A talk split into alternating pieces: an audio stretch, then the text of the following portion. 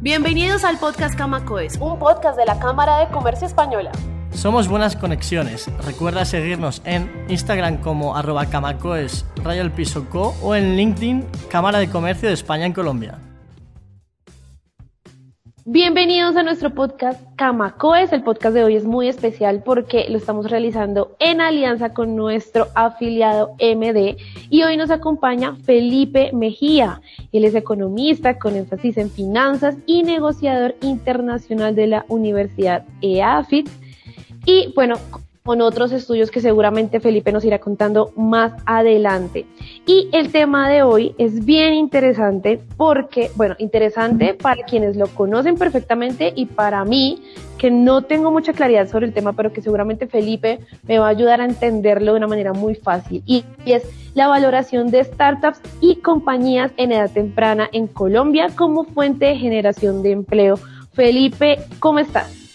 Muy bien, Vanessa, muchas gracias a ti, a MD Banca Inversión, a la Cámara de Comercio por la invitación. Gracias, Felipe. Bueno, cuéntanos un poco de, toda esa trayectoria que tú tienes, de tu experiencia, de esta pasión tuya por las finanzas. Vale, Vanessa, yo estudié mm, economía con énfasis en finanzas, estoy hablando más o menos de, inicié en el año 2000, llevo ya casi 17, 18 años de experiencia en finanzas. Primero comencé como empleado haciendo valoración de empresas, como lo que se denomina analista de inversiones, y desde hace 7 años como consultor independiente en valoración de empresas. De acuerdo, Felipe. Bueno, iniciemos con, con nuestro tema y la primera pregunta que, que tenemos acá es, ¿qué es una startup? Definámoslo y contémosle a las personas cómo, qué es y cómo entender e identificar una startup. Bueno, para nosotros identificar qué es una compañía en edad temprana o startup, pues como su nombre lo dice, debe tener unos pocos cuantos años de, fundada, digamos 3 a 5 años. Son compañías que generalmente son en sus fases iniciales compañías que pierden dinero. Es decir, nosotros en finanzas hablamos mucho de que los ingresos tienen que ser superiores a los egresos, es decir, que todas las compañías deben generar utilidad. Lo que ocurre cuando nosotros definimos una compañía startup es una compañía que acabó de comenzar, es recién creada y los egresos que tiene son superiores a sus ingresos. Entonces la definimos como una startup, como una compañía que está perdiendo dinero, lo cual suena, digamos, ilógico. Uno no crea una compañía para perder dinero, pero en el caso de lo que definimos como startup, hace parte, digámoslo, como de lo normal, del giro normal y es, si montamos nosotros dos una compañía, pues nuestros dos salarios, finalmente, mientras logramos una atracción de ingresos, unos ingresos que superen esos egresos, pues va a tener una utilidad negativa. Entonces nosotros definimos una startup, algunas ocasiones las definen compañías que tienen ideas totalmente escalables, otras veces las definen como compañías de base tecnológica, otras veces las definen como compañías que tienen una solución que no existe en el mercado. Pero para mí, una definición de una compañía startup es una compañía creada en los últimos cinco años que por las características de sus egresos está perdiendo dinero con un camino hacia la rentabilidad que puede tomar también otros dos o tres años más, más adelante. Entonces, de ahí como el nombre Startup, como comience hacia arriba, Startup, entonces, finalmente esa es como la definición que yo utilizo, pero habrán muchísimas más. Entiendo, Felipe. Y, y arraigado mucho a nuestro tema, también se une un, concepto que es la valoración. ¿Cómo defines la valoración? Perfecto. Entonces, valorar una compañía es encontrar el valor de esta empresa. Entonces, hay dos metodologías principales. Hay una metodología que es la compañía valorarla según el flujo efectivo que la, que la compañía está en su capacidad de generar. Entonces en ese aspecto nosotros decimos, bueno, tengo una compañía que tiene una capacidad de generar un flujo de caja de 100 mil dólares, entonces traigo a valor presente ese flujo de caja, lo proyecto, lo traigo a valor presente, eso requiere un poco de matemáticas financieras y esa es una de las metodologías de valoración. Hay otra metodología que se llama valoración relativa, según la cual si yo tengo una compañía que tiene un flujo de caja de 100 mil dólares y 15 o 20 compañías del sector valen 10 años de ese flujo de caja, la compañía vale un millón de, vale un millón de dólares. Entonces son dos metodologías de valoración, una que es por flujo de caja descontado que es algo más técnica y otra que es valoración relativa que es un poco más, más práctica y más fácil de, de explicar. Entonces cuando nosotros hablamos de startups y de valoración, pues valorar una empresa es encontrar el valor de la compañía. ¿Cómo encontramos nosotros el valor de una compañía que apenas está comenzando? Que es apenas una idea, que ya tiene unas ventas pero puede estar perdiendo dinero? Esa es una pregunta que es muy interesante en valoración de empresas. Felipe, em, se me ocurre ahí una pregunta que seguramente se pueden estar haciendo las personas que tienen claro esto es cuáles son esos riesgos seguramente no, no hacer una valoración de la, de la empresa. Bueno, resulta que hay un riesgo principal y es que cuando nosotros estamos haciendo la valoración tenemos que proyectar los próximos 5, 10 a 15 años de la empresa. Entonces proyectar el futuro indica que tenemos que sentarnos a pensar cómo va a ser los ingresos y los egresos de la compañía en los próximos 5 o 10 años.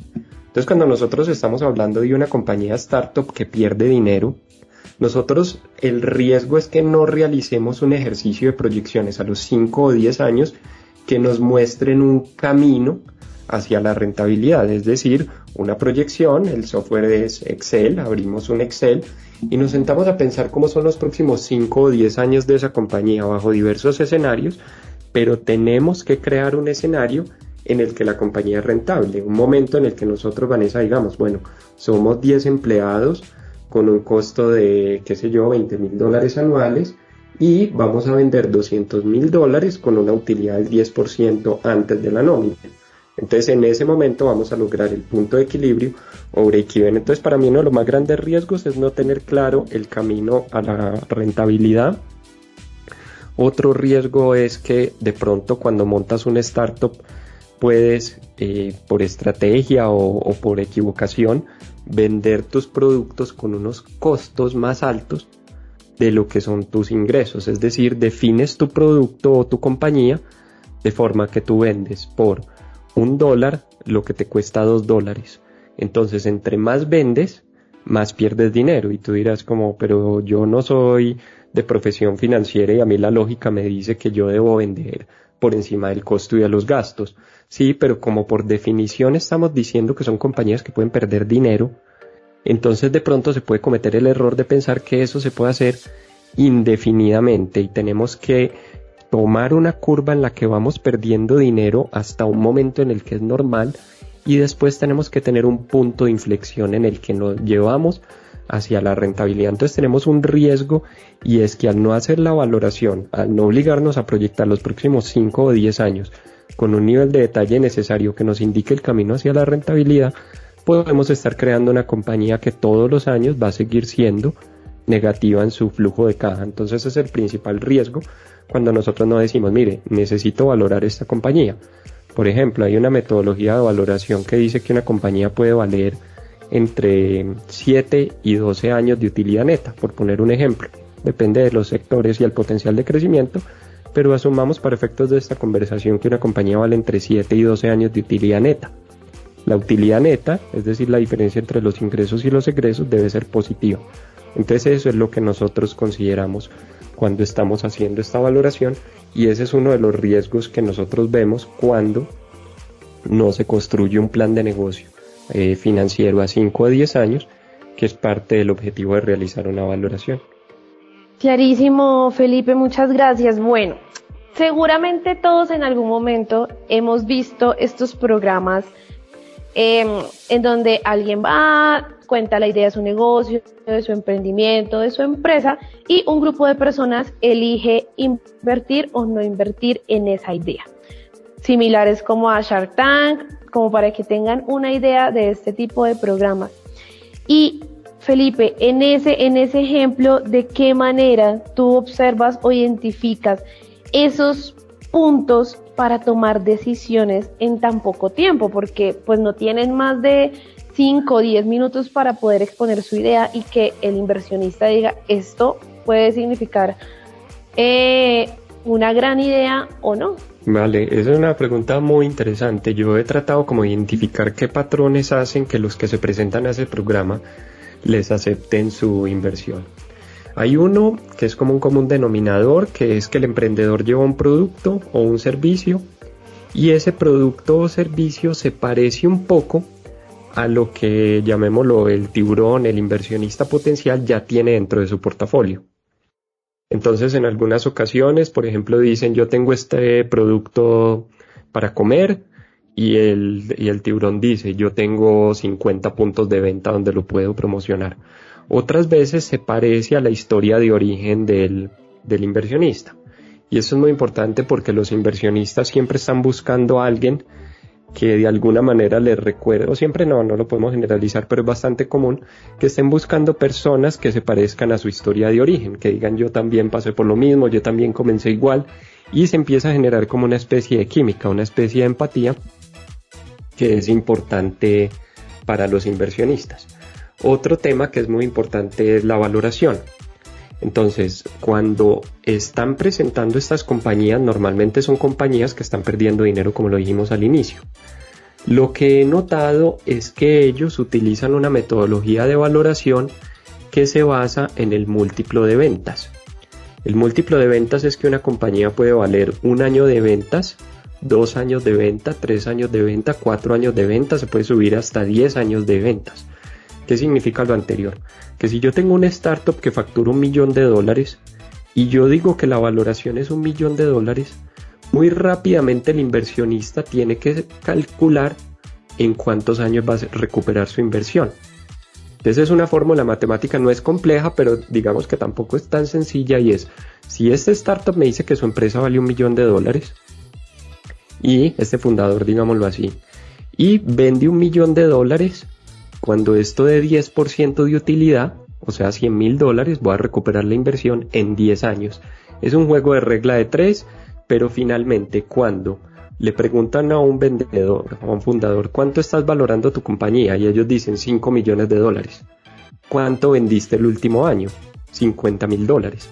Mm, se empieza a ver un poco lejano, empieza el, el, inversionista a pensar, pues primero tiene que vender de 50 mil a 5 millones de dólares tiene que tener una utilidad de 500 mil dólares para yo recuperar mi inversión en 10 años. Uno con el tiempo se empieza a acostumbrar a esta dinámica. Es un múltiplo de valoración de startups que dice que las compañías de startups valen según sus años de venta. Pero piensa esto como es interesante, Vanessa. Tú montas una compañía, eh, creas un startup, con un grupo de amigos deciden solucionar un problema que hay en el mercado. Logran una facturación de un millón de dólares logran una utilidad neta de 100 mil dólares. Esa compañía si se valora por una vez ventas vale un millón de dólares. Y si se valora por 10 años de utilidad neta, vale un millón de dólares. Entonces, ¿qué es más probable? Que tres personas se unan, creen una compañía, logren una valoración de un millón de dólares o que se ganen la lotería por un millón de dólares. Es mucho más probable que tengan la capacidad de crear una compañía que los ingresos sean superiores a los egresos. Ahora, si se logran unir con un inversionista, con otra persona de este tipo, que tiene acceso a redes logísticas, a contactos de alto nivel, a redes de distribución, etcétera, y pues grupos de creación de fortalecimiento de marcas, pues es más probable que el startup funcione. Entonces, para responder tu pregunta, yo he notado que en estos programas de tiburones siempre miran primero la química con el emprendedor, Segundo, qué tan similares a sus negocios actuales o qué tanto les recuerda a sus orígenes. Y tercero, que la valoración no sea demasiado alejada de las ventas que están logrando. Entonces el programa comienza, le, eh, le, hacen sus preguntas, observan que hay una química, muchas veces dicen no paso de esta inversión porque no podría trabajar contigo. Eso lo identificamos como un problema de química. Otras veces dicen puedo trabajar contigo, puedo aportarte, que es lo que miran esos inversionistas, puedo aportarte, tengo 50 bodegas, tengo tres negocios que ya son similares y, y los podemos comercializar por ese camino. Y cuando ya llegamos a la última parte es, bueno, ¿cuánto estás pidiendo por tu compañía?